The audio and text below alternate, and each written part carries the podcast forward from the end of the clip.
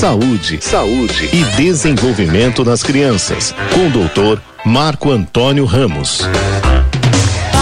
Saúde e desenvolvimento com ele, aniversariante do dia.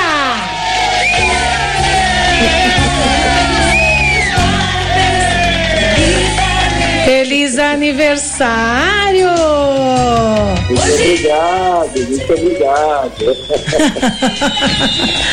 Doutor Marco Antônio Ramos, pediatra, geneticista, nosso colega, colaborador aqui da Rádio 9 de Julho, uma pessoa incrível, né? E que a gente deseja, assim, toda felicidade, paz, amor, esperança e muita saúde sempre, viu?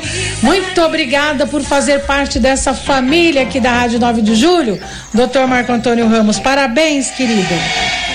Muito obrigado, Cidinha. Obrigado pela lembrança. Um grande abraço a vocês. É um prazer estar aqui com você, com os ouvintes da Rádio 9 de Julho. Então, hoje a gente vai falar um tempo sobre um tema que assusta muitas famílias, né? É o tema da convulsão febril, convulsão infantil, né? Então, quando a gente vai definir as crises convulsivas na infância, existem duas modalidades diferentes de crise convulsiva.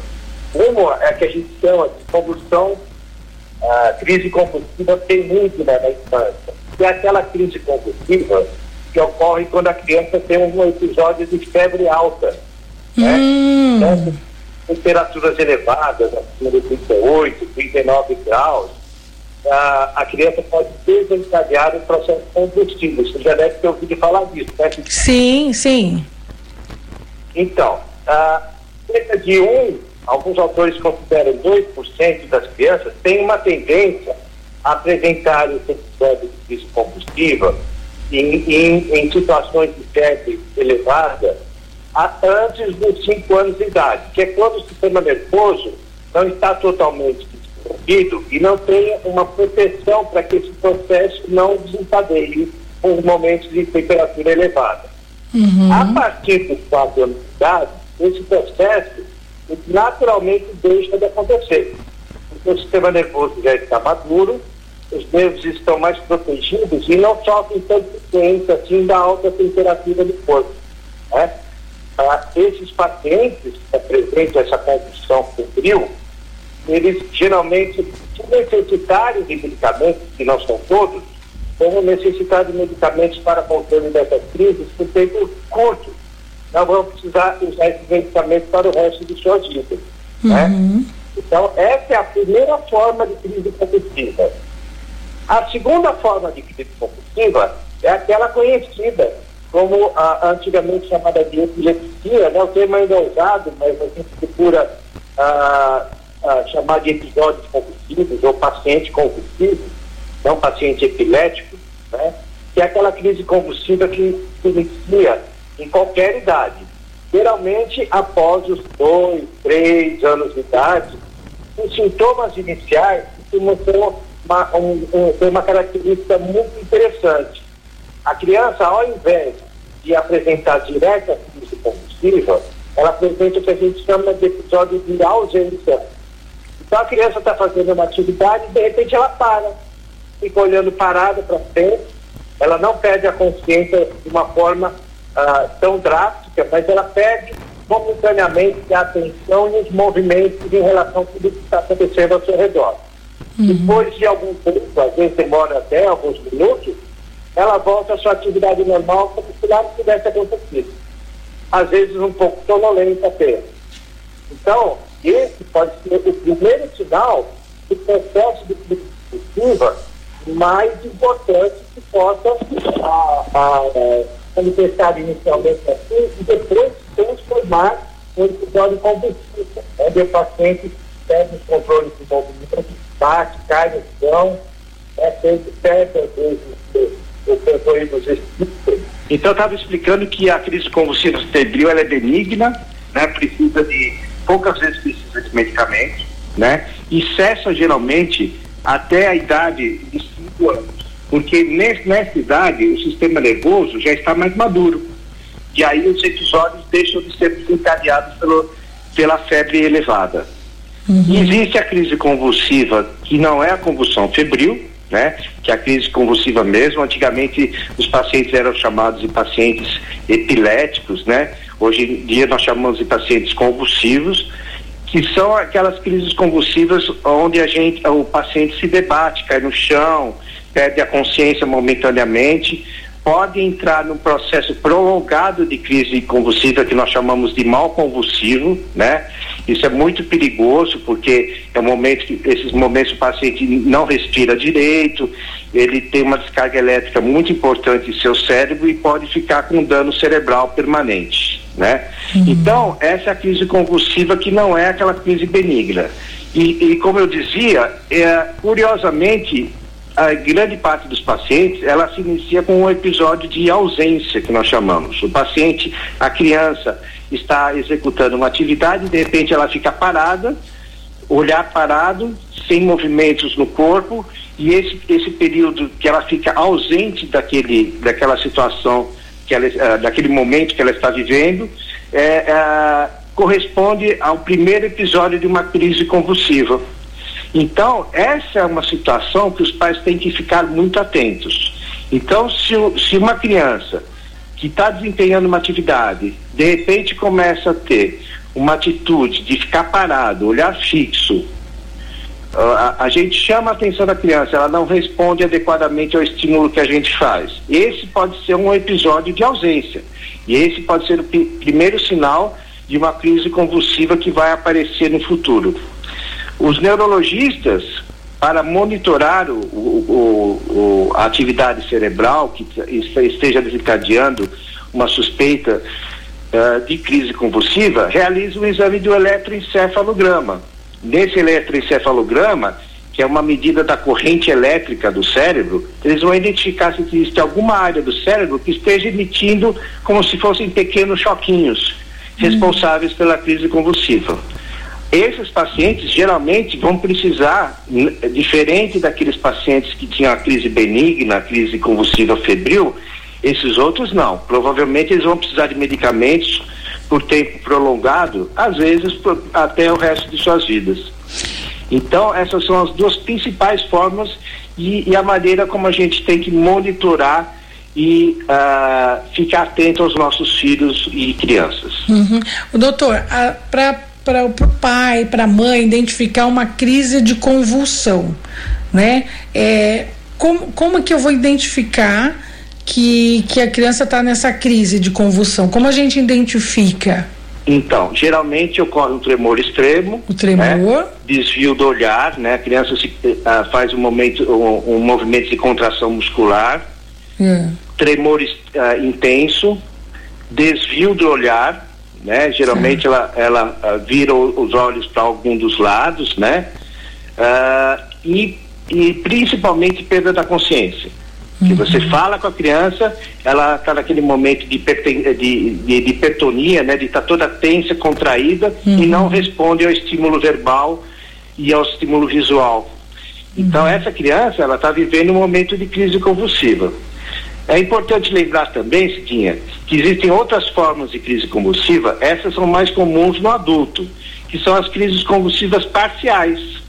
O paciente sente alguma sensação estranha, um odor, uma sensação corpórea estranha, ou tem movimentos de apenas um membro, um braço, uma perna, uma contração uh, do, do, da musculatura do ombro, das costas e essas são as crises convulsivas, convulsivas parciais, né? Hum. Que também necessitam de, de tratamento medicamentoso, né? Uhum. Então, a principal atenção que eu diria na pediatria geral é verificar se a criança não está apresentando essas crises de ausência, que são o primeiro sinal mesmo e o sinal mais comum de ocorrência de crise convulsiva na infância. É lógico que existem outras situações clínicas que desencadeiam com crises convulsivas precoces. Né? Na minha uhum. área de genética, existem várias doenças metabólicas onde a criança já começa a convulsionar no berçário.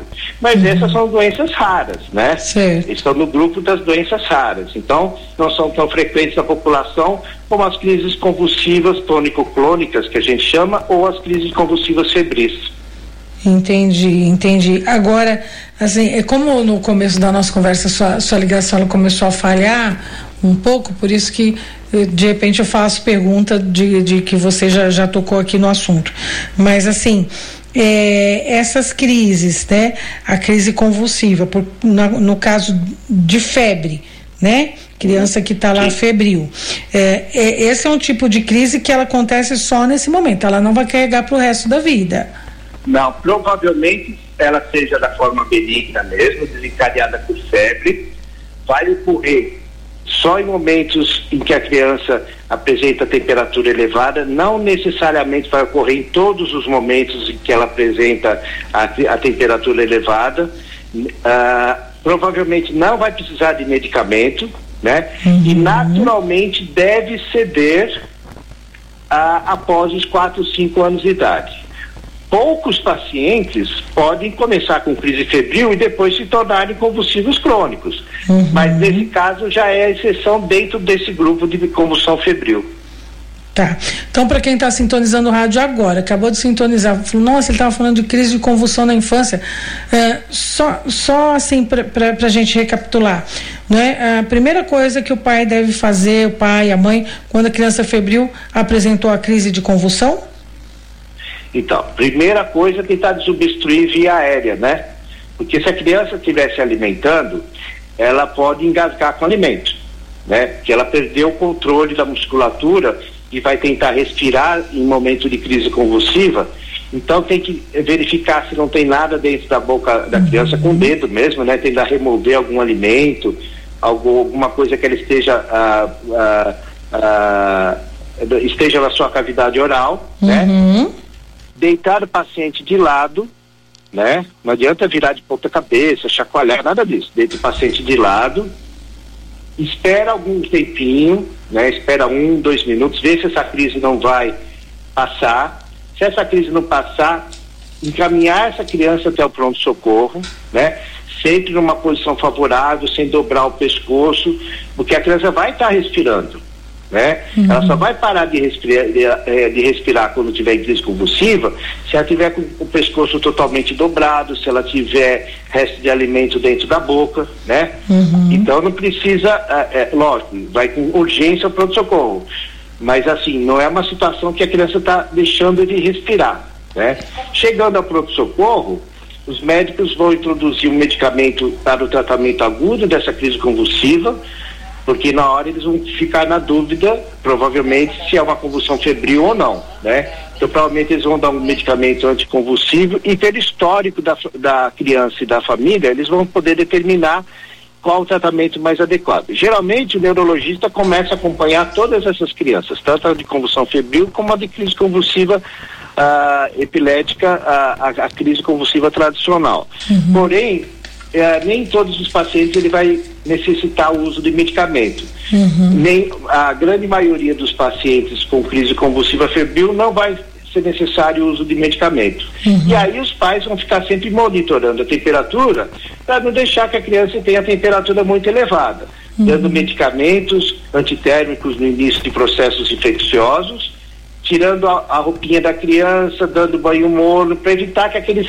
que, aquelas aqueles picos de febre cheguem a valores, eh, índices tão altos assim, a ponto de desencadear uma crise convulsiva. Certo. Tem pergunta aqui chegando para o senhor, tá? Vou soltar o áudio aqui primeiro, tá? É, uhum. Vamos ouvir. Crise convulsiva, para quem começa a dar depois dos 60, consegue desmame para medicação ou é definitivo?